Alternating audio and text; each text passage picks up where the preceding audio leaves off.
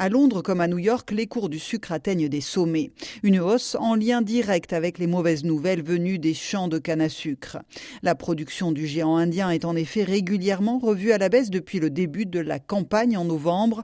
Selon les dernières estimations, elle ne devrait pas dépasser 33 millions de tonnes contre 36 l'année dernière. Mais ce chiffre pourrait encore baisser.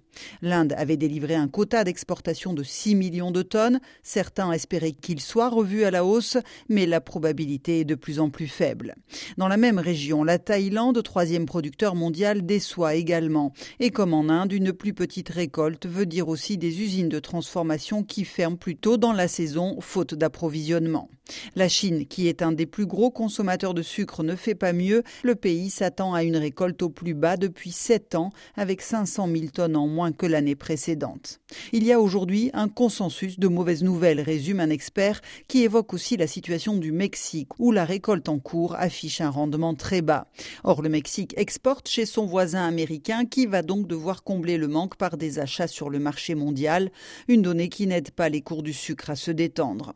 La production du Brésil s'annonce à l'inverse de celle des autres producteurs historiquement hautes, mais le pays peine à tenir son rythme d'exportation.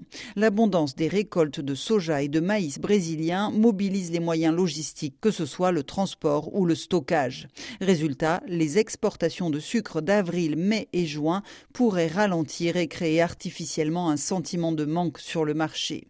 Le tour du monde des producteurs en ce début 2023 ne plaide donc pas pour une baisse des prix du sucre.